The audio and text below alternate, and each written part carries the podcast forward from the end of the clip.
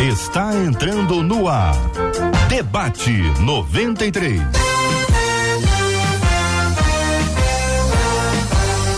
Realização 93 FM. Um oferecimento Pleno News. Notícias de verdade. Apresentação J.R. Vargas. Não, não, não, não, não. J.R. está de férias. Ele está de férias alguns dias de descanso, mas ele volta em breve. Até lá e por enquanto sou eu, Cid Gonçalves, seu irmão e amigo aqui na 93 FM, aqui no comando do debate 93 até que ele volte, até que ele retorne e ele breve voltará. Eis que te digo, hein? Pois é, e a partir de agora estamos juntos aqui no nosso debate 93. Hoje, quarta-feira, 6 de setembro, ano 2023. É mais um dia que Deus nos fez, então alegre-se, regozile-se nele e faça esse dia um dia de bênção, um dia especial. Mas eu sempre digo que eu nunca tô sozinho, porque eu tô com ela, a Bela, que também é fera, quase uma escultura ambulante, uma pintura que anda.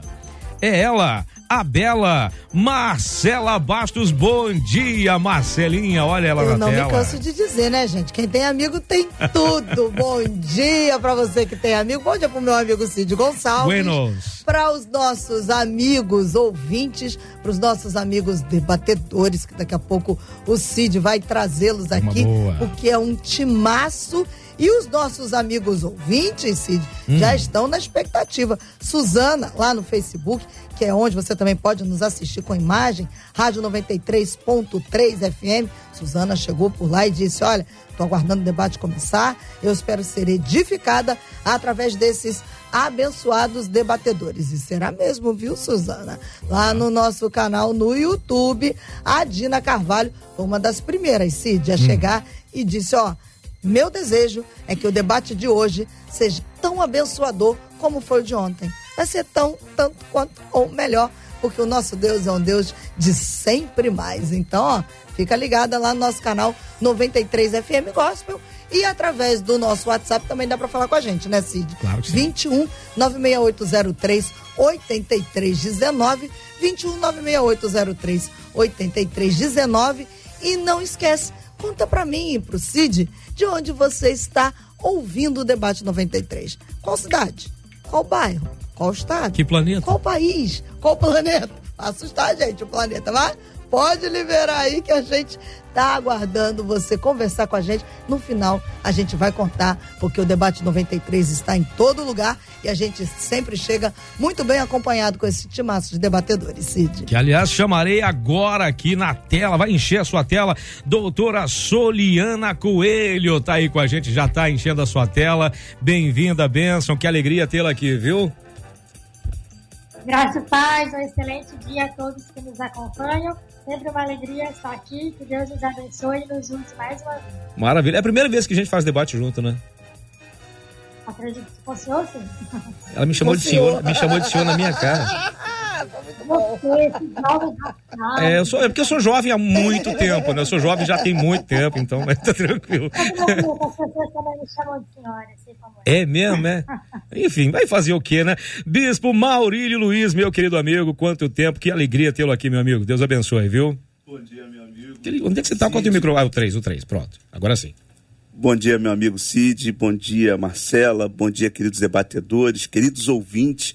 É sempre um privilégio estar aqui, né? Estar Amém. sempre junto aqui, Verdade. né? Crescendo, aprendendo e com um tema tão fantástico, enriquecedor como esse. Eu acredito que esse de hoje promete. Muitas pessoas serão alcançadas também por esse tema. E não deixar de dar bom dia também para o pessoal que trabalha nos bastidores. Eu não posso Ah. Verdade, falar do pessoal que está ali, A né? Pitica. Ajudando, trabalhando, louvando Verdade. a Deus pela vida de cada pessoa que trabalha na rádio. Te contar, vocês conseguiram convencer ele, hein? Pitica, JP, mas é brincadeira não. Bom, ele está estreando a mesa hoje. Hoje não- a gente falou, né, sobre o batismo dos novatos, mas é, tá, é brincadeira, tá? Tá, é brincadeira. É, Professor Bruno Macedo, muito bom dia, seja muito bem-vindo, campeão. Bom dia, Cid. Bom dia, Marcela. Bom dia aos nossos ouvintes, ao pessoal dos bastidores, aos debatedores. É um prazer, uma honra estar estreando numa mesa tão. Uma mesa. Me sinto aqui como aquele filme Um Homem Entre Gigantes. Ainda bem que só tem eu e Pitica de grandão aqui, viu? E eu também, né? Cid? É do... Rapaz, sabe que eu reparei que você é quase do mesmo tamanho da Pitica? Jesus. Tá vendo? Olha como é que ele faz com a gente. Desde cedo que a gente chegou aqui, ele ela tá com tá essa Mas ela história. tá implicando comigo desde cedo também.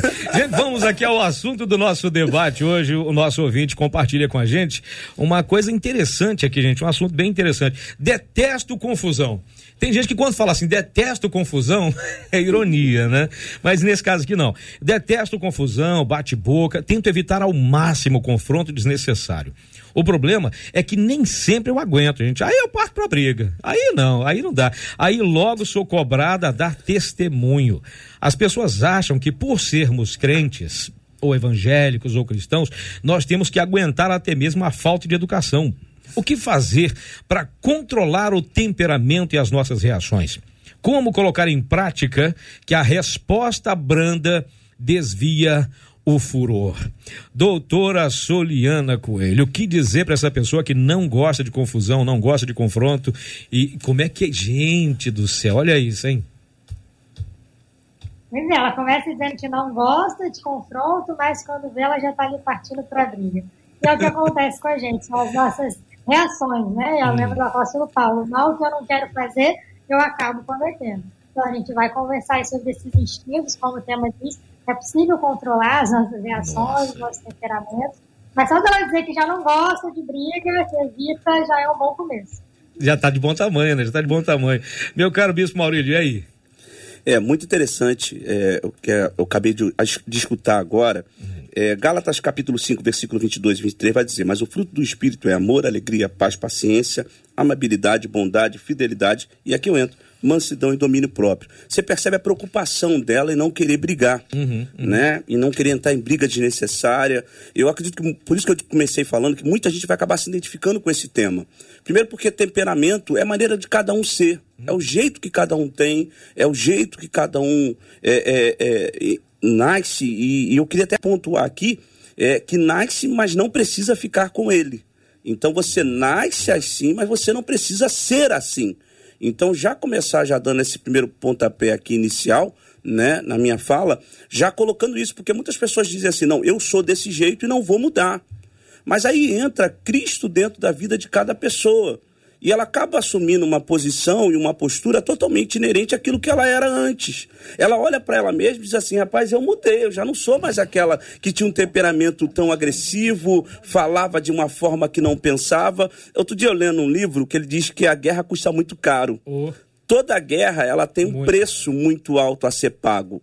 E esse preço acaba sendo às vezes muito mais caro do que a pessoa imagina. Então vale a pena ainda colocar uma água na boca, eu ensino muito isso, porque eu aplico isso na minha vida, né? Eu, eu sei que o Cid não, mas eu acabo aplicando bastante, botar uma água na boca, parar para Tá pensar querendo- já tá querendo briga, já. parar para pensar, porque temperamento, ele pode ser sim alterado, pode ser mudado. Ela diz lá, eu não quero brigar. Já é um posicionamento. Então ela percebe que ela está brigando além da média, acima daquilo que ela poderia estar vivendo. Então, nesse conceito dessa informação que ela passa inicial, a gente percebe que é alguém que está realmente preocupado com uma postura. E quantas pessoas têm um temperamento forte, estamos assistindo agora, ouvindo, dizendo assim, e se encaixando nessa carta que o ouvinte mandou, dizendo assim: essa aí é a minha vida, essa é a minha Tá realidade está contando a minha história, parece que sou eu. Né? Então, eu queria já pontuar, deixando essa questão dos frutos do Espírito inicialmente. Maravilha. Você sabe que o professor Bruno já está aqui, mas você sabe que já tem a torcida organizada dele já, né?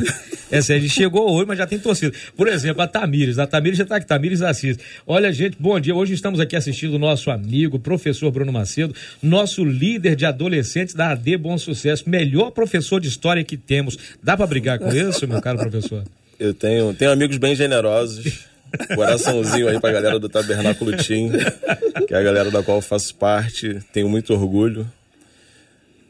E falando sobre o tema, é, eu acredito que assim, ela diz que não quer, né? Não quer é, ficar se exaltando e tudo mais.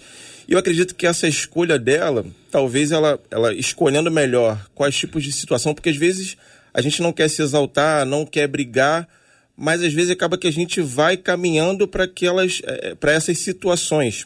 E eu queria usar é, Filipenses no capítulo 4, a partir do verso 5, do versículo 5, que a moderação de vocês seja conhecida por todos. Perto está o Senhor. Não fiquem preocupados com coisa alguma, mas em tudo sejam conhecidos diante de Deus os pedidos de vocês, pela oração e pela súplica, com ações de graças. E a paz de Deus, que excede todo entendimento, guardará o coração e a mente de vocês em Cristo Jesus. Eu acredito que quando a gente é, faz essa escolha por Jesus na nossa vida, a gente passa a, a responder, a carregar um nome, a ser um, um, guardador de princípios, um príncipe ou uma princesa. E nisso a gente vai é, é, se, amol, se amoldando ao caráter de Cristo. Então a gente, aquele que brigava, ele não vai ser mais brigão. É claro que isso é, é como uma construção. Eu trabalhei muito tempo nesse ramo e gosto muito de pensar como uma construção. Que você lança o alicerce, depois você traz a alvenaria, depois lá no final você tem o acabamento. Então, é, é, valorizar, muitas das vezes, ah, eu brigava, sei lá, cinco vezes na semana, agora eu, eu me exaltei uma vez, já é um avanço grande. Mas é trazer Cristo para dentro da nossa vida e não ficar terceirizando as coisas, porque muitas das vezes é, você já está irritado, aí você briga com alguém porque você está irritado. Alguém está lá é, é só para servir de, de exemplo. Mas a gente volta para o Éden, que Adão falou: olha, é a mulher que tu me deste. Então acho que a gente trazer essa responsabilidade para nós e, e, deixar os outros, porque a gente não tem gerência sobre o outro, mas sim sobre as nossas atitudes. Então acredito que a gente tendo Cristo como nosso Senhor e Salvador, a gente pautando a nossa vida na palavra e com a nossa comunidade de fé, a gente vai conseguir ter um temperamento melhor. Eu até pego esse Sim. gancho aí, Cid, para falar sobre o autoconhecimento. Né? O professor acabou de falar sobre isso agora, bateu uhum. nessa tecla do autoconhecimento. O, o indivíduo se conhecer, para saber até que ponto ele pode ir e, e, em cima disso, ele acabar colocando limites também para os outros esse autoconhecimento que não só vai gerir as pessoas que se relacionam com a gente, hum. mas também as que a gente se relaciona com elas. Até que ponto eu posso fazer, até que ponto fulano pode fazer comigo, até que ponto eu posso ir, acabou de tocar nesse assunto agora, até que ponto eu posso me mover, até que ponto fulano pode. Então é, é, é esse autoconhecimento de todos os dias. E é fantástico, porque quando você começa a servir a Cristo, ele vai te mostrando é, imperfeições que precisam ser restauradas, tratadas dentro de cada um. Aí entra, volta bater na tecla do autoconhecimento. Aí você adquire uma outra coisa, a questão chamada equilíbrio. Quando você se conhece, você consegue equilibrar as coisas. Você sabe que tem, tem um, um, um, psicólogo, doutora Soliana, que, que ele costuma dizer o seguinte: que se a pessoa te ofende, ou a tentativa de ofensa, no caso, ou no caso, uma provocação de uma briga dessa, se for verdade, você não pode se ofender. Se não for verdade, também você não pode se ofender. É o equilíbrio no meio disso tudo. E essa nossa ouvinte, ela já está dizendo, já detesto confusão, bate boca e tento evitar ao máximo confronto desnecessário. Essa desnecessidade, se é que existe essa palavra aqui, essa, é, é, esse confronto desnecessário. Tem confronto que a gente tem que se meter mesmo? Ou tem coisa que a gente pode deixar passar porque não é melhor evitar fadiga? Sim, eu sempre digo, né, até com os pacientes, as ministrações, que a gente precisa selecionar as nossas guerras. E a vida já tem conflito demais. Se a gente entra em tudo quanto é guerra que aparece, às vezes nem é nossa, é do outro, a gente vai ter um desastre. Então é importante selecionar, eu estou realmente envolvido nisso, é algo que vai ter um resultado, vai mudar alguma coisa para mim, ou é só para aquela coisa de, ah, eu vou falar porque estou leve, eu vou falar porque eu quero ter a razão mesmo, e aí a gente acaba entrando em muitos embates que são, assim, desnecessários. Mas dá para evitar todos? Dá para dá a gente passar? Por um caso dela, eu imagino que no caso dela aqui, ela está falando que tá no, seria no trabalho, né? Aí ela vai, tem, tem dias que nem sempre eu aguento, aí eu parto para a briga. Eu fiquei tentando imaginar como é que é ela partindo para a briga. Exatamente, porque o que acontece? As pessoas confundem muito se posicionar com ser agressivo. Hum. Então, é que ela não fala em posicionamento, ela fala em partir para briga. Então, como assim? Eu odeio briga, mas eu parto para briga. Né? E ela fala sobre falta de educação. Mas a gente não precisa ser mal educado para combater a falta de educação do outro. Senão a gente acaba se igualando. E na sociedade, a gente aprende muito sobre dois extremos passividade e agressividade. Então, ou eu sou passiva e deixo todo mundo fazer o que quiser, ou eu tenho que ser autoritária para mostrar que eu estou no comando. Quer dizer, o meio termo não existe aí. Existe, na verdade, a teoria, mas a gente precisa buscar transformar na prática, que seria a assertividade. Né? Então, como é que eu me posiciono sem perder os meus valores, os meus princípios, sem tirar o espaço do outro? Eu tenho certeza que é isso que Deus tem para nós e espera de nós, que a gente seja mais assertivo no decorrer das nossas relações. Eu fico pensando, vocês como pastores e líderes que vocês são e que atendem pessoas, uh, não tem de vez em quando alguém que testa o nosso réu primário, gente?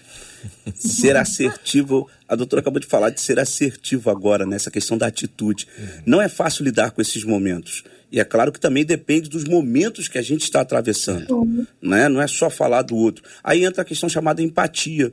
Né? Eu sei que o, Cid é super tranquilo até para lidar com as coisas, com as uhum. situações, como a gente acaba sendo inerente, mas a gente tem sempre situações que lançam. Por exemplo, é, eu me lembro quando eu estava no, no, no, período do quartel agora, é, os amigos, como é que eu consegui controlar e lidar com esse momento? Mostrando para eles limites, até que eu posso, até que eu não posso. E com isso eles foram respeitando o meu espaço. É claro que tem gente que não adianta, ela vai fazer de tudo para te futucar. Aí eu trago para dentro de casa. Né? Eu passei por um cenário assim. Meu irmão, hum. minha família é totalmente não crente até então. Meu irmão percebe que eu aceito a Cristo e hum. começa todo dia ele lançava uma farpa. Naquele período ali, qual foi a minha postura e minha atitude? Silêncio. E com silêncio eu ganhei. Com silêncio, no calar, eu ganhei. Mas existem momentos, sim, claro, que você vai precisar ser, ser bem enérgico, dizendo assim, até aqui sim, daqui para lá não. Aí você se afasta e deixa a pessoa por um dado momento, falar o que ela quer, depois você respirou, volta, senta, conversa e resolve. Então, é entender esse espaço de ambos, compreender o meu e compreender o do outro. Professor, lidar com os jovens, pelo que vi que o senhor lidou com os jovens e pelo que a, que a moça disse aqui, teve jovem, que, teve jovem que testou a sua mansidão? Como é que você Toda hora, toda hora. É Mas assim, é, Deus é muito perfeito, né? Porque eu também não fui um adolescente legal talvez até esteja nos ouvindo aí, pastor Aldomir Júnior, que foi meu pastor lá na Nova Vida de Inhaúma de adolescentes, e eu, hum. Eu era um adolescente totalmente improvável. Deu totalmente, trabalho para ele? Dei muito trabalho, é, tadinho, ficou até com a, o cabelo caiu. Será que foi meu caso? Tá bom, tudo bem, vai, por essa parte. Mas, assim, é, é o tempo todo, e essa questão do autoconhecimento que o bispo citou, né, é muito importante, e aí a ouvinte usa um exemplo dela no trabalho. Uhum. Trabalhei muito tempo no comércio e tem um, um exemplo que acho que bate muito com, com relação ao, ao debate. É, eu atendia um médico, trabalhava ali do, do lado do Hospital do Coração, e ele era super meu amigo e tal, mas era super enérgico, muito. É, sempre muito enérgico. E aí, numa situação, ele me passou uma lista de material para entregar na casa dele. Ah. E aí eu fui lá, fiz o pedido. Meia hora, 40 minutos depois, ele me ligou dizendo que eu tinha esquecido um produto. E eu não tinha esquecido o produto. E aí eu falei, olha, doutor, eu não esqueci. Ele falou, você esqueceu. Eu não esqueci, você esqueceu. Eu não esqueci, você esqueceu. Eu falei, eu esqueci, perdão. Olha, eu vou dar um jeito aqui, vou entregar pro senhor. E tudo mais. Ele falou, não, não, agora já resolvi, toca o barco. E aí passou o dia, e aí no final do expediente, ele teve a hombridade de retornar a ligação e dizer, rapaz, o profissional que não botou na lista. A culpa não é sua. Então, às vezes, a gente tem que ter uma inteligência emocional, é, tá ligado ali com o Espírito Santo para discernir os momentos, porque às vezes vai ter hora que você vai ter que debater, vai ter hora que você vai ter que calar.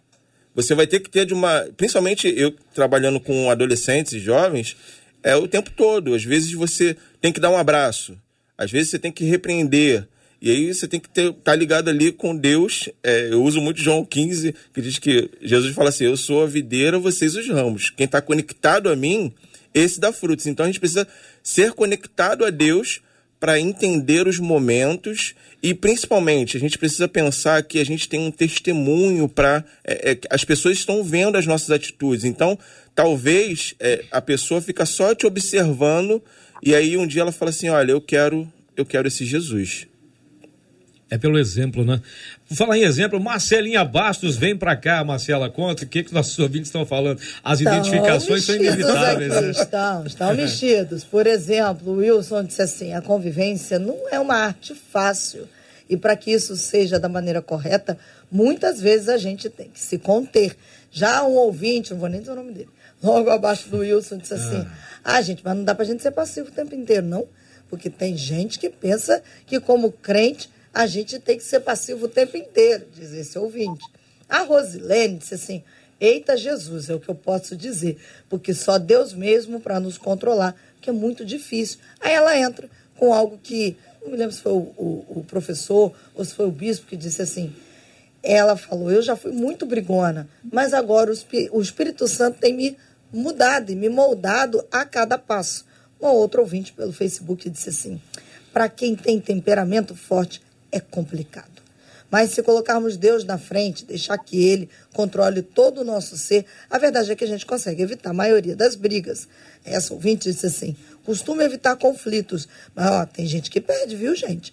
Tô quieta no meu canto, a pessoa tá me cutucando, me cutucando. Aí eu tenho que deixar bem claro que a pessoa está invadindo o meu espaço e está me provocando. E por vezes acontece sim o um embate.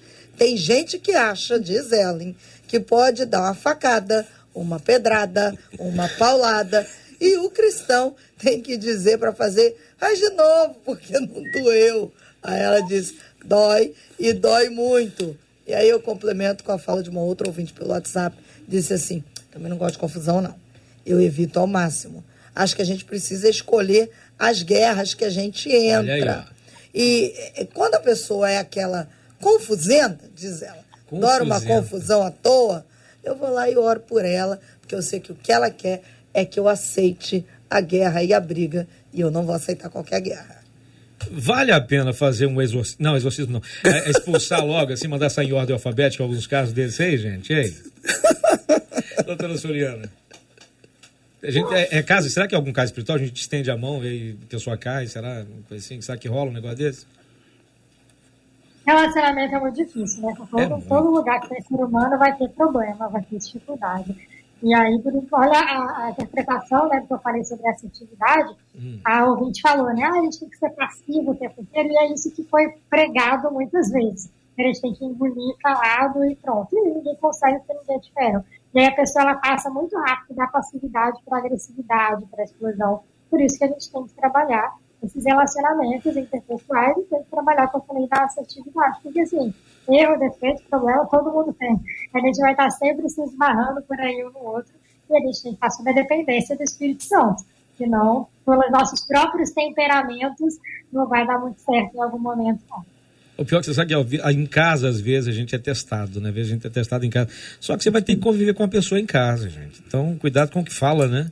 As palavras seriam ditas, é aquela coisa do que o senhor falou, sobre conhecimento. Se conhecer. Esse autoconhecimento, a né? A gente acaba evitando problema, né? Não tem como. É questão da missão e propósito. Uhum. Eu sempre tenho colocado isso esses dias sobre a questão da missão e propósito. Que a pessoa diz assim: não, é, eu, eu, eu, eu sempre digo que a igreja é o lugar mais fantástico para conviver.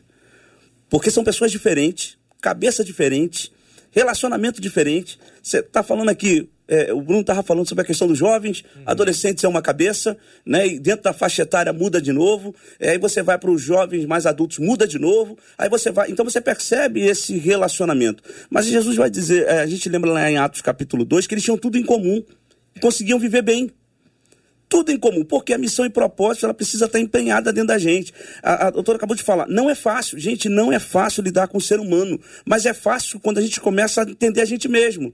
Então, a partir da gente, os nossos relacionamentos são construídos. Essa autoconstrução. Você estava falando agora, a doutora estava falando agora, eu lembrei de algo, até escrevi aqui, porque a pessoa diz assim: não, mas eu sou muito colérico.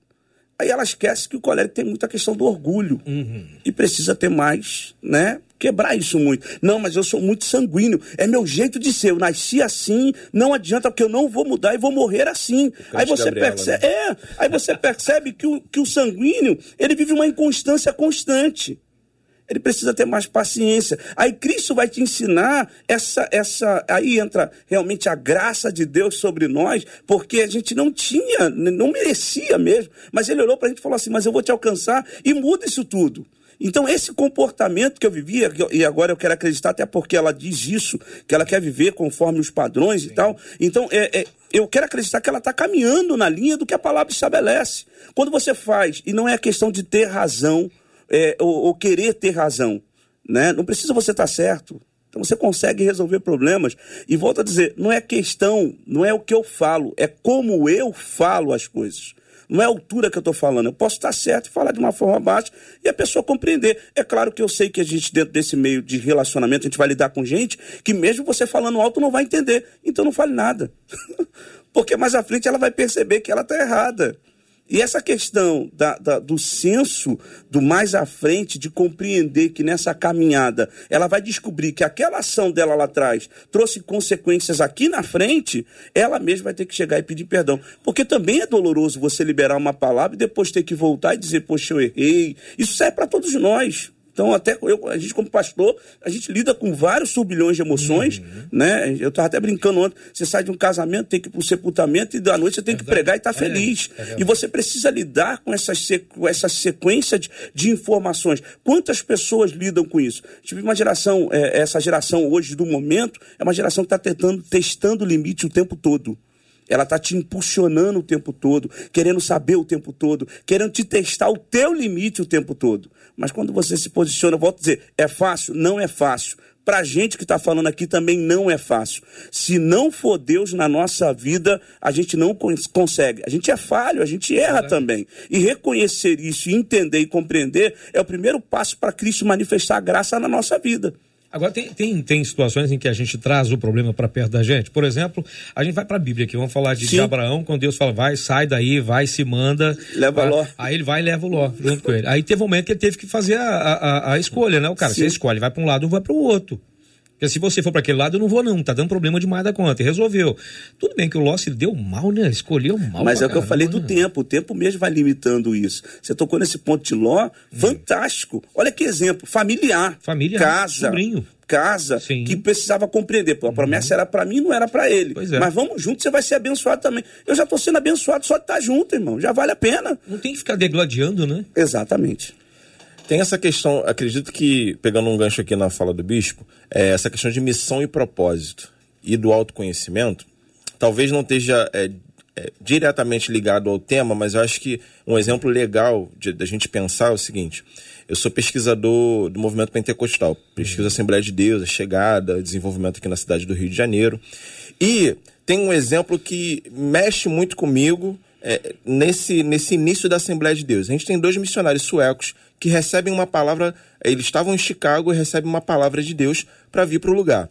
Um era pregador, um era pregador, tinha a questão da palavra, o outro não estudou, ele teve um problema porque ele era perseguido enquanto pequeno, então ele não teve muito essa relação com o estudo, então ele, ele falou, quando chega aqui, ele diz o seguinte, olha Gunnar Wingren, você vai pregar e eu vou trabalhar para te sustentar. Olha hoje, e trazendo os nossos dias, que a gente quer ser lembrado, a gente quer ser o tempo todo é, é, é, receber algum louro pela, por alguma vitória, esse rapaz, lá atrás, ele abriu mão de qualquer caminhada, de qualquer sucesso ministerial, para sustentar algo que hoje é a maior instituição é, protestante do Brasil.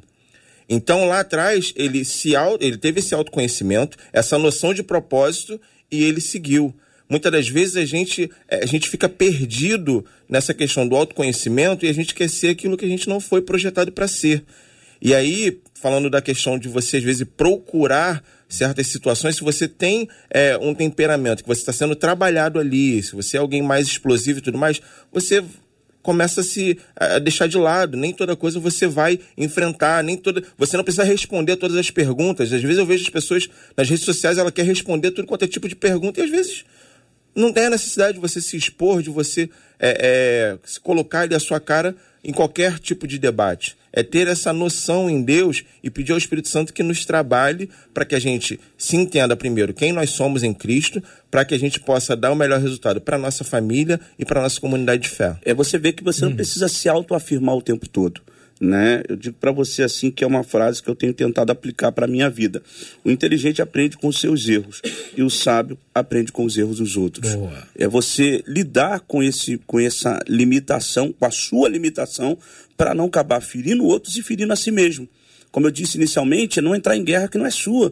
Não vale a pena. Tem coisas que não estão tá na nossa missão, não está no nosso propósito. Daqui a pouco está você debatendo sobre áreas que você não foi chamado para fazê-lo. Até porque você foi chamado para temperar. É a questão do sal, de, de, dar o gosto, de falar, calma aí, gente, vamos acalmar os ânimos, vamos sustentar, segura um pouquinho mais. Uhum. Essa, essa, esse é o padrão, esse é o papel que Cristo desempenhou a igreja, enviou. Então a gente precisa hoje temperar muito mais do que colocar lenha na fogueira. Não, e aí, falando desse negócio de botar a linha na fogueira, doutora Soriana, aí, aí entra aquela parte da, da psicologia, né? Aí eu parto para a briga, e logo sou cobrada a dar testemunho. Isso me chamou a atenção, eu tô, eu tô com esse negócio na cabeça, tempo Aí eu parto para a briga, mas logo sou chamada a atenção por causa do testemunho. Então quer dizer que a pessoa sabia que ela tem uma vida mudada, então se eu provocar, eu posso fazer com que ela saia do equilíbrio dela. Então aí vai dar ruim para mim. Eu logo sou cobrada da testemunha. Isso é, é o que? É teste que a pessoa está passando? Isso é treinamento para para evitar o, o, o, é que é, queimar o cartucho do, do réu primário, alguma coisa assim?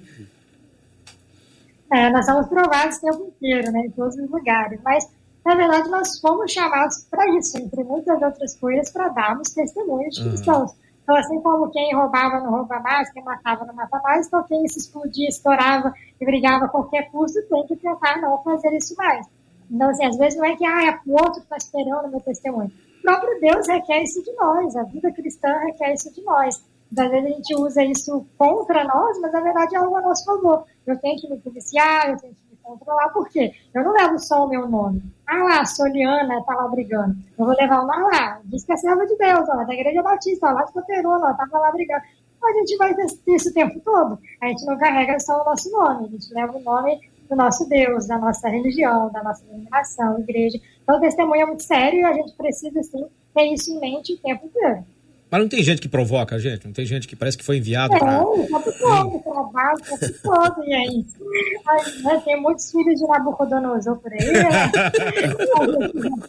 a gente vai ter que lidar, né? Enquanto estivermos nesse mundo, vamos lidar. Mas eu não posso deixar que o jeito do outro mude a minha essência. Boa. Ah, porque o outro é assim, eu vou explodir, eu vou brigar. Não, eu sou eu, independente de quem o outro seja ou como ele se comporte é um desafio, mas né, a vida cristã ela é feita de desafios. É um desafio sempre. Marcelinha, qual é o teu desafio agora, Marcelinha? Fala pra mim. Eu vou contar o desafio dos nossos ouvintes, porque haja desafio por aqui, Eu por Marcela exemplo. ficou isenta, né? Ela votou. Ah, olha aí. É porque os nossos ouvintes estão abrindo o coração. É, eu, eu tenho duas perguntas aqui depois, de alguns, de dois deles. Hum. Mas vou contar as histórias deles primeiro. A Nilmara disse assim: eu fui muito explosiva, né? Mas agora, quando alguém fala alguma coisa, eu respiro fundo diz ela. Aí desejo um ótimo e abençoado dia para poder não perder a razão. Outro ouvinte, Lucimar, disse assim: Ô, gente, eu era tão complicada, mas tão complicada, que quando alguém me irritava, eu partia para agressão. A pessoa me irritou tanto uma vez que eu dei uma mordida no dedo dela disse ela. Como assim? Mas ela terminou dizendo, ah, agora eu sou uma nova criatura, graças a Deus, né, Meu Deus, fiquei com A pessoa dela, devia estar tá provocando. Ela mandou tanta pessoa que lá. Isso? Uma Ai, outra ouvinte, é, a Leila disse assim, ela disse assim, a Leila, eu não sou de briga não, mas o meu jeito de falar gride as pessoas. Eu não tenho muita paciência. Tenho consciência do meu temperamento, mas é difícil controlar, diz ela. Foram 47 anos de um jeito e são seis anos tentando mudar. Já mudei muito, mas ainda tem bastante coisa para trabalhar em que mim. Bom, e bom. a partir do que a Leila traz, eu vou agregar a pergunta da Daniela e uma outra de um outro ouvinte que diz assim: a Daniela fala assim, é muito difícil, mas como é que a gente coloca em prática o dar a outra face? E aí esse outro ouvinte que não deixou o nome pergunta também: como é possível irar e não pecar? São as duas perguntas. Ainda bem que eu sou só o moderador do debate. Divirtam-se, fala aí, gente, é com vocês. A gente canta um corinho também aqui. Pegando a, a, a, fala da, da doutora Soliana, é, tem uma frase de um pensador que eu gosto muito que é assim: não importa o que fizeram com você, importa, importa o que, que você vai é, fazer com aquilo que, que fizeram, fizeram, com você. Com você. Então, assim, eu não tenho gerência sobre aquilo que vão fazer comigo. Mas a decisão é minha a partir daquela, daquele acontecimento, o que, que eu vou fazer. Então, assim, a gente vai ter sempre. Jesus é, é já sabia de todos esses desafios e diz: Olha, eu vou para o Pai, mas vou deixar o Consolador com vocês. Então é o Espírito Santo que nos ajuda, é o Espírito Santo que nos convence, é o Espírito Santo que muitas vezes faz a gente calar, e o Espírito Santo que às vezes também dá aqueles certos choques de realidade, porque tem situações que a gente procura. Vou dar um exemplo meu aqui. Eu, eu, eu moro numa casa desde que nasci e essa questão de futebol, não sei o quê, antigamente eu era muito ferrenho. E aí uma vez estava tendo um clássico e o meu vizinho torcia para o rival e aí teve gol do meu time, eu fui lá fora e gritei, mas gritei, gritei. Não, não xinguei, né? Pelo amor de Deus, não vai pensar que eu pequei. mas eu gritei lá, gol e tal, pra afrontar o meu vizinho. E ele ouviu, time dele perdeu, no domingo tinha a final e o meu time perdeu. E ele começou a gritar, me afrontando, e eu ia sair pro culto, aí eu comecei a pensar assim, isso aí, ó, é o diabo me afrontando, olha aí, não sei o quê. Mas o Espírito Santo falou, não, foi você que, que cavou isso aí. Você não tinha nada que ir lá gritar. Então, às vezes é isso, a gente é, vai lá, você tá vendo ali o, o, o, machucado vindo, mas você fala assim, não, vou me machucar só um pouquinho. Você a gente, uhum. e, e, falando de adolescentes jovens, que é a galera que eu trabalho mais, a galera fica flertando com o pecado o tempo todo. Uma hora dá ruim, amigo. Então é se conhecer pra gente, ó, isso aqui não deu, não, eu não tô nesse nível ainda de assumir esse tipo de responsabilidade. Espírito Santo, vou passar aqui, me ajuda. Então, assim, é ter gerência sobre e ter essa responsabilidade. Tem um psicólogo que eu gosto muito, que é o Dr. Augusto Cury, que fala sobre a questão de você ser o personagem principal da sua vida. Então é isso. Ah, não, olha, olha, Cid, eu não dou certo porque meu pai, é, é, ele era assim e ele fez essas alianças. Tá, meu filho, mas e você? Você tem uma trajetória, uma caminhada e Cristo quer fazer infinitamente mais na tua vida. Não, não sei o que você passou. Eu, por exemplo, hoje sou professor, mas eu reprovei duas vezes a sétima série. Amigo. sou quase, eu brinco com o pessoal na, na sala de aula que eu sou quase PHD em sétima série. Mas Cristo foi, transformou. Eu cheguei é, na Assembleia de Deus Bom Sucesso, igreja da qual sou muito é, grato a Deus por fazer parte há mais de 10 anos. Eu cheguei lá, não tinha ensino médio.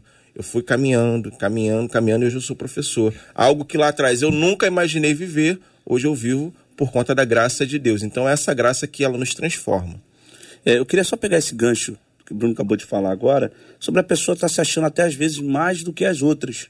Porque tem Cristo, porque se comporta desse jeito, de querer ser melhor. Ele tocou nessa ênfase agora, né? Da gente começar a se autoavaliar. Uhum. Examine-se, pois, o homem a si mesmo.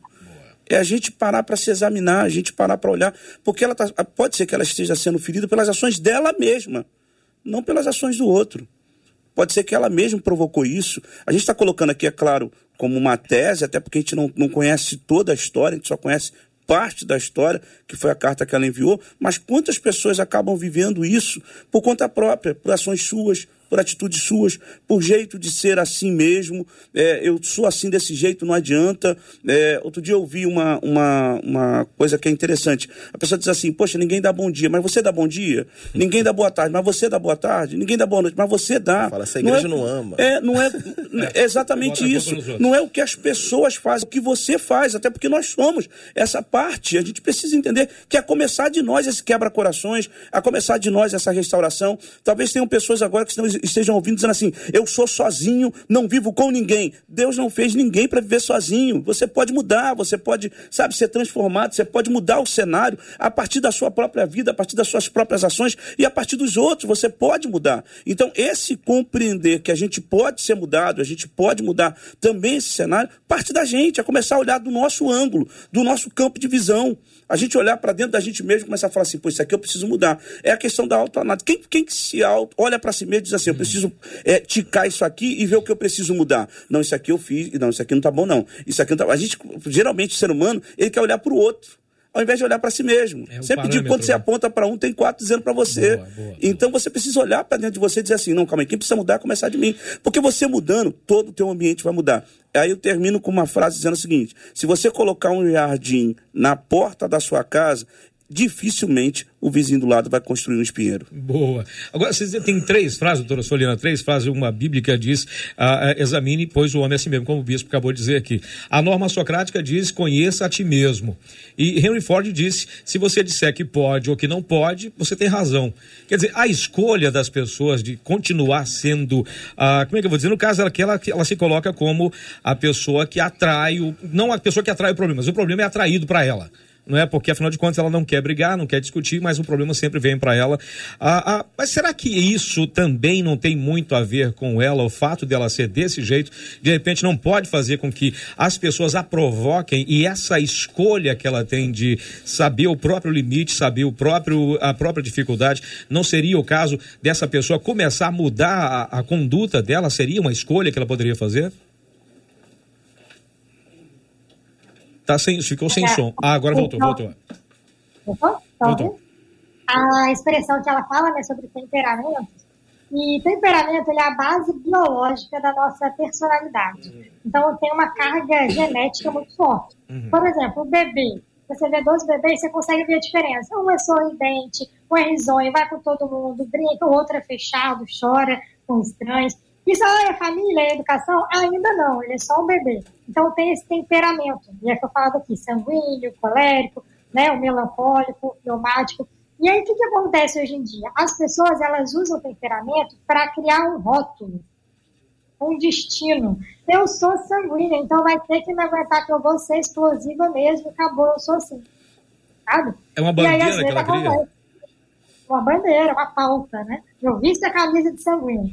E como você falou aí, né? A questão às vezes a pessoa, ela tem aquela personalidade, aquele temperamento, e ela tem, ela busca, mesmo que ela ache que não, mas ela acaba buscando esse caminho. Então é importante a gente pensar, né? Ah, é possível mudar, controlar? Se a gente for pelo lado da psicologia, é muito difícil, porque é quem eu sou. Tá? Eu sou assim. Difícil. Eu estou muito ali no sanguíneo e colérico. Muito raramente eu vou conseguir me tornar uma pessoa fleumática, né? Do tipo, muito good vibes ali, paz e amor. Por quê? Na minha personalidade. Agora, o que, que eu acredito, Cid? Deus, ele não anula quem a gente é. Uhum. Deus, ele transforma quem a gente é, mas ele não anula a nossa individualidade. Porque ele fez a gente assim. Então, Paulo, ele era aquele líder nato, determinado. Ele usava isso para perseguir os cristãos, para matar os cristãos. Quando ele se converte, ele não muda o seu temperamento, ele não muda a sua personalidade. Ele passa a usar suas características para a glória de Deus. Então ele vai, determinar, vai ser determinado, vai ser usado, vai continuar sendo líder, mas agora a favor do evangelho. Mas ele não deixou de ser talvez colérico, talvez livre. É, talvez que diria, que diria Pedro, né? Ele e Pedro quase que saíram na via de fato, né? exatamente, né? Exatamente, sanguíneo nato ali. E Deus não pede que a gente se anule, que a gente deixe de ser quem a gente é. Todo temperamento vai ter pontos fortes e pontos fracos, tá? Então, o sanguíneo, ele é muito comunicativo, ele é muito otimista, ele é um uhum. líder, mas ele é explosivo, se irrita com facilidade. O fleumático é racional toda a vida, ele vai precisar desenvolver empatia, emoção em algum momento. Então, não existe um melhor do que o outro. Aí, o autoconhecimento, as frases que você citou. Eu tenho que conhecer qual é o meu temperamento, quais são os pontos fortes, o que, que eu posso usar a meu favor e o que, que eu preciso evitar ou melhorar. Essa é a chave para que, da forma que eu sou, eu possa ser para a glória de Deus. Amém. Bem, ele chegou aqui, passou pelo mar vermelho do trânsito da cidade. Ele colocou, ele, ele botou a cabeça para fora assim do carro e gritou: "Abra-se esse trânsito". E ele chegou, meu querido pastor Cláudio Duarte, que alegria tê-lo aqui, muito bem-vindo, campeão. Um prazer, sentido. Tá mais bonito do que nunca. Ele Sempre meu, muito obrigado, irmão. Obrigado aí os debatedores, ao a todo o público. Eu fico muito feliz com a oportunidade de estar com vocês aqui. Que sempre. bom tê-lo aqui, viu? Que Consegui bom tê-lo aqui. vir para agradecer, né? Já já eu tenho que agradecer a diretoria do Comércio, todos os pastores, a 93. Boa, boa. É, é, é um prazer muito grande. Irmão. Alegria tê-lo aqui, viu? Você sabe, pastor, que a gente estava aqui falando sobre uma moça que, que ela, ela não gosta de confusão ela não gosta de bate-boca, ela tenta evitar ao máximo confronto desnecessário. O problema é que nem sempre ela aguenta. Aí ela faz igual o Paulo e Pedro, quando chegou assim, quase que partiu para a briga, né? Aí, aí, só que depois ela é cobrada da testemunho. Dá, você tem que dar bom testemunho, afinal de contas, você é crente. As pessoas acham que a gente, por ser cristão, a gente tem que aguentar até mesmo a falta de educação. O que fazer para controlar o temperamento e as reações e colocar em prática que a resposta branda desvia o furor? Já enfrentou alguém que testou seu, seu réu primário, pastor? Bom, na verdade, é, é, eu acho o seguinte: nós que observamos o mundo espiritual, que temos uhum. esse entendimento, nós precisamos entender que o diabo vai se aproveitar do nosso ponto fraco. Uhum. Se o ponto fraco dela é não resistir o ataque, vai ter. É, obviamente né, que o diabo vai se aproveitar disso e fazer com que é, as pessoas a provoquem. Uhum. Ok? Então, você não tem como. Eu, eu separei um texto que eu gosto muito. O salmista ele diz algo bem interessante aqui. Uh, Salmo 120, verso 5. Uhum. Ele diz: Ai de mim que peregrino em Meseque e habito em meio a tendas de Quedar. Né? A minha alma, bastante tempo, habitou entre os que detestam a paz. Eu sou pacífico, uh, mas quando eu falo, eles procuram a guerra. Então, normalmente, quando eu olho para uma vítima, né, alguém que está dizendo uhum. que está sofrendo um ataque, uh, eu costumo sempre fazer a seguinte, o seguinte questionamento: Será que as pessoas que te tratam mal ou que é grosseira com você, ela é grosseira com todo mundo ou é apenas com você? E é sem razão? Tá certo? É. Primeiro seria, né, olhar a, as pessoas. Mas vamos supor que ela fosse 100% vítima. Ok? Então quer dizer que essa pessoa trata mal, é ignorante, é grosseira, é provocativa com todas as pessoas ou não. Certo? Se essa pessoa é provocativa com todas as pessoas, ela tem um problema sério. Ok? E ela precisa se tratar. Agora, se essa pessoa é provocativa apenas com ela, a minha pergunta é quando tudo isso começou? É como se você fosse a uma academia, né? Ah, inicialmente, o personal ele vai te oferecer é, um peso adequado para você, a sua resistência atual. À medida que você vai se tornando resistente, ele vai aumentando, se atestando a sua capacidade, a sua habilidade de lidar com isso. O grande desafio é que hoje as pessoas nos relacionamentos, elas fazem a mesma coisa. Elas utilizam uma provocação para ver se você é capaz de tolerar aquilo. Se você é capaz de tolerar aquilo, o que ela faz? Ela aumenta a provocação, tá certo? Então, a cada dia que alguém te trata mal, ok, o que ela está testando é seu limite. Se a primeira vez que essa pessoa estabelece isso, ok, você coloca essa pessoa no seu devido lugar, ela já descobre que não pode ir além. Mas quando alguém é agressivo com você e você tolera, quando essa pessoa é descortês com você e você tolera, inevitavelmente você está estabelecendo o nível de relacionamento que você vai manter com essas pessoas ou com essa pessoa. Uhum. Então é importante entender quem provoca, ok, ela é alguém que faz isso com todo mundo ou se faz com ela? Só faz com ela. Só faz com ela, ela é fraca, ela não tem poder de reação. Ok? Não, faz com todo mundo. Ou, de repente, eu tenho que lidar num ambiente cujo qual eu tenho que estabelecer um limite, mas ele não pode ser muito intenso, porque às vezes é meu chefe que está tentando ultrapassar o limite. Ok? É alguém que, numa visão de hierarquia, está um pouco acima de mim. A Bíblia diz o seguinte: no que depender de vós, tem de paz com todos. Bom, a primeira instrução é tenha paz com todos. Uhum, todos. Uhum. Mas no que depende de você, no assunto paz, no quesito paz, e quando não depende mais de você? Se não depende mais de você, como é que você vai ter paz com alguém que não tem? Ou não quer ter paz? É. Ok? Nós temos que ter um cuidado com esse sentimento de culpa, de achar que todas as vezes vamos conseguir lidar com as pessoas com o mesmo nível de intimidade. Então, quando não depende mais de você, você fez tudo para ter paz, e a outra pessoa não quer ter paz, você precisa reposicionar essa pessoa e colocar essa pessoa a uma distância, seja quem for, sua mãe, irmão, chefe, a uma distância que você considere segura.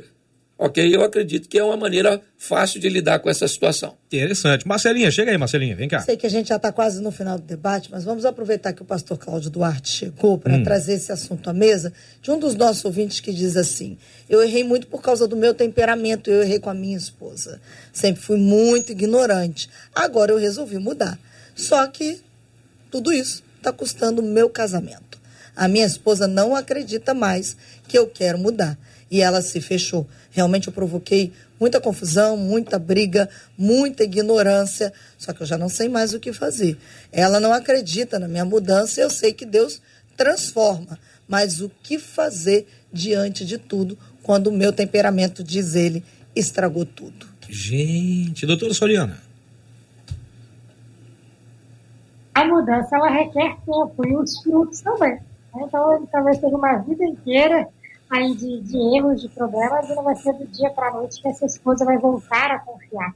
Então, é importante que essa mudança seja genuína, seja pautada no Senhor, na palavra do Senhor, e ele vai ter que ter paciência. As pessoas tiveram que ter paciência com ele até agora, né, com seus maus comportamentos. Agora, ele também precisa ter paciência para que o outro volte a acreditar nele à medida que ele vai aprovando isso com as suas atitudes. Fiquem à vontade, gente. Fiquem à vontade. Divirtam-se. Bom, para mim, uma das coisas que mais destrói casamento é a perda da credibilidade. Aliás, que, ok, destrói relacionamentos. Você acaba perdendo a credibilidade quando suas mudanças são sempre temporárias e cíclicas. Normalmente, diante de uma grande crise, de uma grande ameaça, uhum. ok, o indivíduo acaba se reposicionando.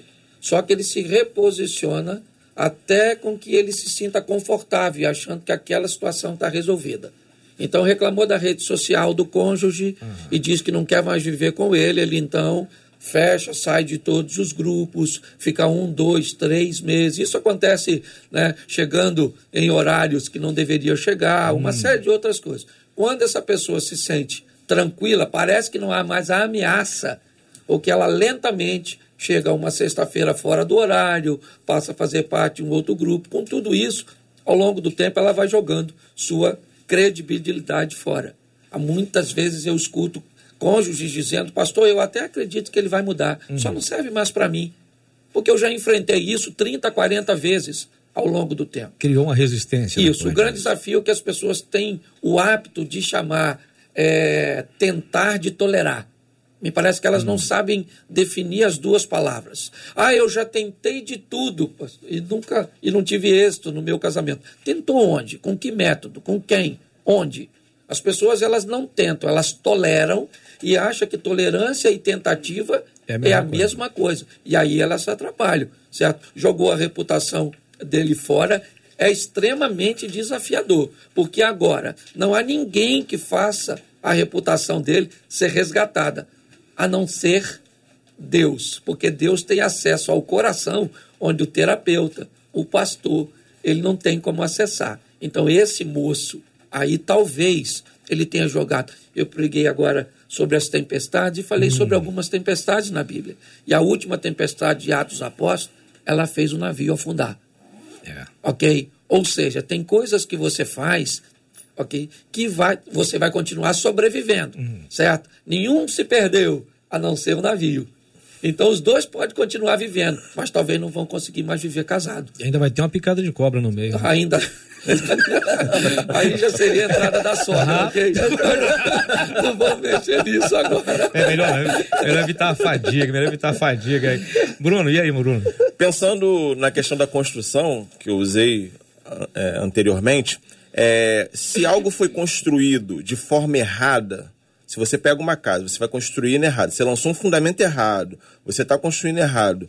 Quando você resolve fazer o certo, isso vai levar muito tempo, você muitas das vezes vai ter que desconsiderar todo aquela, aquele investimento que você fez, você vai ter que quebrar. Isso demanda tempo. Qual é o problema, na minha opinião? É que às vezes você teve 10 anos de uma vida e aí em dois meses você mudou e você quer que a sua mulher fique assim: nossa, ele tá maravilhoso. Ela viveu 10 anos com você, de uma forma. Não são dois meses de uma nova, de um novo posicionamento que vai te colocar como agora o salvador da pátria. Então você vai reconstruindo e isso demanda tempo. O Salmo 1 diz sobre alguém que construiu a sua casa na areia e outro sobre a rocha. Só que os dois estão no mesmo local. Um cavou mais fundo. Então, cavar demanda tempo, demanda esforço. E é, uma, é, um trabalho sozinho, e às vezes você vai querer que alguém te ajude, voltando aqui para a questão da responsabilidade. É uma responsabilidade sua de cavar, de reconstruir e de esperar, e de entender que Deus pode fazer, mas você precisa esperar os tempos e ter a paciência de saber que alguém talvez viveu com você uma vida toda tendo um tipo de marido e agora ela está tendo outro. Ela precisa voltar a ter credibilidade, como o pastor Cláudio falou, para que esse relacionamento seja reestruturado. E a questão da paciência, né? O pastor Cláudio tocou no assunto a questão do vitimismo, que ele usa uma frase, uhum. ele usou uma frase agora muito fantástica, eu fiz de tudo. E a pessoa começa a colocar esse, esse eu fiz de tudo como se fosse o padrão para tudo. E na verdade ela nem tentou, não, não buscou ajuda, não se preocupou, é, não tentou apoio, que é fundamental nesses casos de procurar de repente uma terceira pessoa para apoio. Ou procurar o seu pastor, procurar, seja qual for a, a, a, orientação que você tem aí, mas procurar alguém que possa te dar uma direção, até mesmo para mostrar para você, olha, que você errou. Porque a pessoa pode estar tá achando que ela está fazendo tudo certo e não está. Hum. Então eu faço sempre tudo certo? Não. Eu, eu vou é, acertar sempre? Não eu vou conseguir fazer tudo da mesma maneira? Não. Então a gente reconhecer, eu volto para a questão do autoconhecimento uhum, uhum. de cada indivíduo. Precisa entender que a gente também erra. Não tem para onde correr. Aliás, essa foi a tônica durante todo o debate, essa Sim. questão do, do autoconhecimento. Marcelinha, vem aqui. Por favor. Olha, eu quero dizer que os nossos ouvintes estão agradecendo o debate de hoje. Vou encerrar a participação deles com a história de uma das nossas ouvintes. Hum. Ela disse assim: Eu estou me identificando muito com esse tema, porque também um dia eu fui provocada por uma amiga de trabalho ambas evangélicas, ela diz eu e ela. Mas um dia ela me provocou tanto, tanto, tanto, que cheguei a fechar minha mão para dar um soco nela. Mas graças a Deus que ela se afastou. Olha, ela tentou, viu?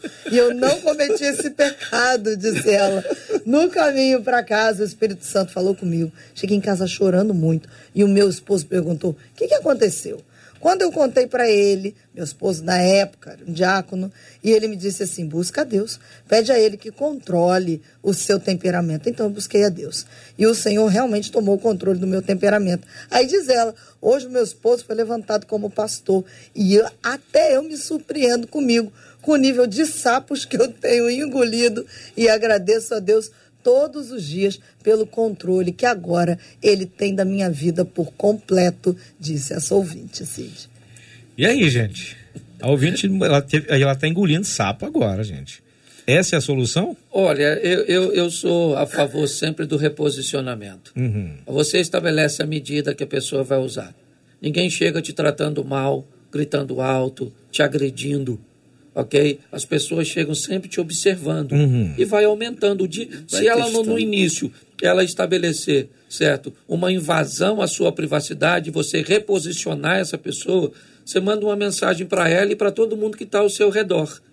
O grande desafio é que às vezes esse comportamento paciente eh, da ouvinte faz com que ela vá tolerando, tolerando. E uma coisa que eu acho hum, assim que vale a pena nós observarmos, 1 Tessalonicenses 5, 23, o mesmo Deus de paz vos santifique em tudo. Deus de paz vos santifique em tudo, ok? Todo o vosso espírito, alma e corpo. Eu acho que as pessoas precisam de, definir de onde é que vêm os problemas. Se os problemas são materiais, se são coisas físicas, se eles são emocionais da alma se eles são espirituais ok? Às vezes nós vemos pessoas que, igual ó, ó, ele deu, ele mesmo aqui falou, talvez ele fosse um homem que suprisse todas as necessidades materiais de sua esposa, mas ele era descortês com ela.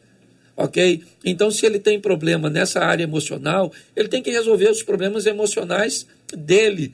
Uma coisa não supera a outra. Eu acho que as pessoas são muito atrapalhadas na hora de avaliar essas coisas, mas ainda eu fico com o seguinte: meu irmão, você vai lidar comigo? Eu tenho meu protocolo. Se invadir meu espaço, eu coloco você no seu devido lugar. Eu vou descobrir se dá para lidar com você de perto ou de longe. E nós vamos, certo? O Jacó não teve problema com seu irmão? Teve. Tá, o, o, o é, Isaac não teve problema com seu irmão? Sim. Sepultaram os pais, e depois que sepultaram, deu um abraço, chorou, tá tudo jóia. Um foi para Siquém, o outro foi para Sucote. Você vai viver sua vida. A hora que a gente se encontrar de novo, a gente toma um café, bate um papo, mas eu já descobri que com você não dá a sua toxina. Eu, eu, eu não tenho, muitas vezes, antídoto para a sua toxina. Interessante isso. Gente, o debate começou tem dois minutos, já faltam dois para acabar. Gente, que raiva! É sério. Passa muito rápido. É muito rápido. Doutora Soliana, que alegria tê-la aqui no nosso debate. Viu? Obrigado mais uma vez pela sua presença, viu? Muito obrigada. Eu queria deixar para nossa meditação Salmo 141, Senhor, põe uma guarda à minha boca e fica de vigia à porta dos meus lábios. Então, que essa seja a nossa oração, para que a gente seja sempre conduzido pelo Espírito Santo Maravilha. e que dentro dos nossos temperamentos, Deus seja glorificado na nossa vida. Deus Maravilha. abençoe. Muito obrigada. Uma honra estar aqui. Uma honra tê-la aqui com a gente, viu? Bruno, obrigado pela sua presença. Espero que volte outras vezes.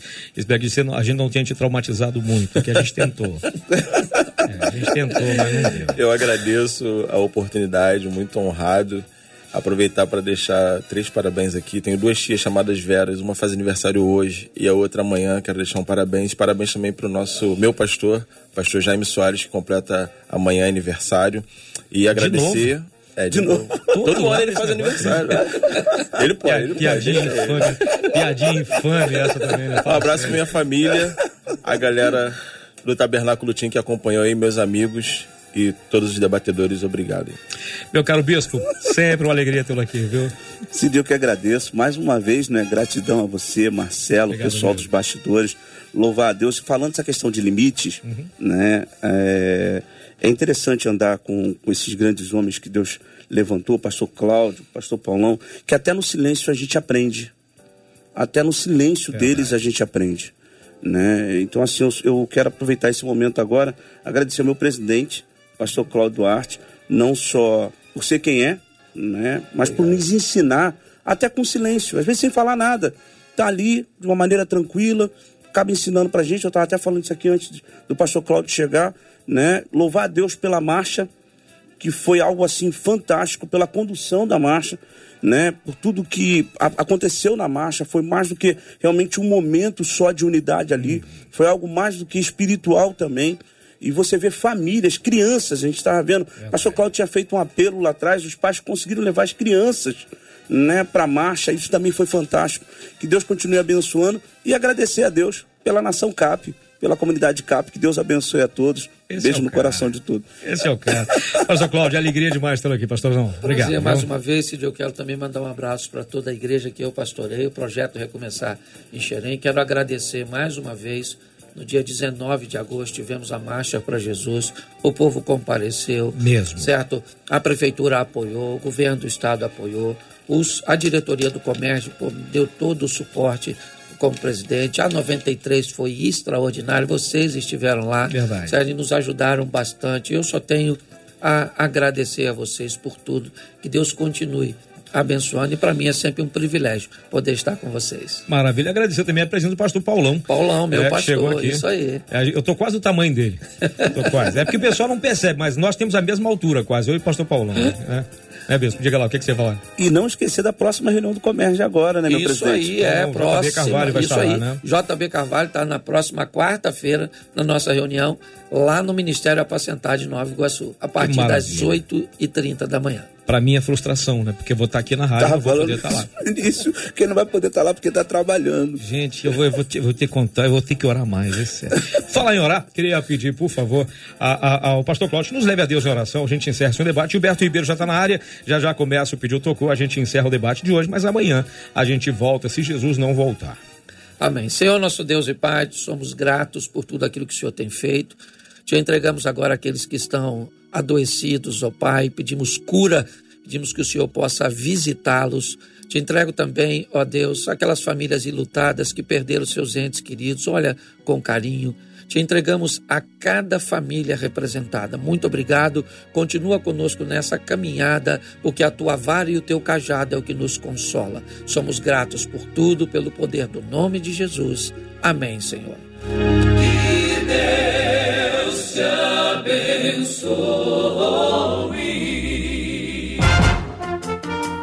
Você acabou de ouvir Debate 93.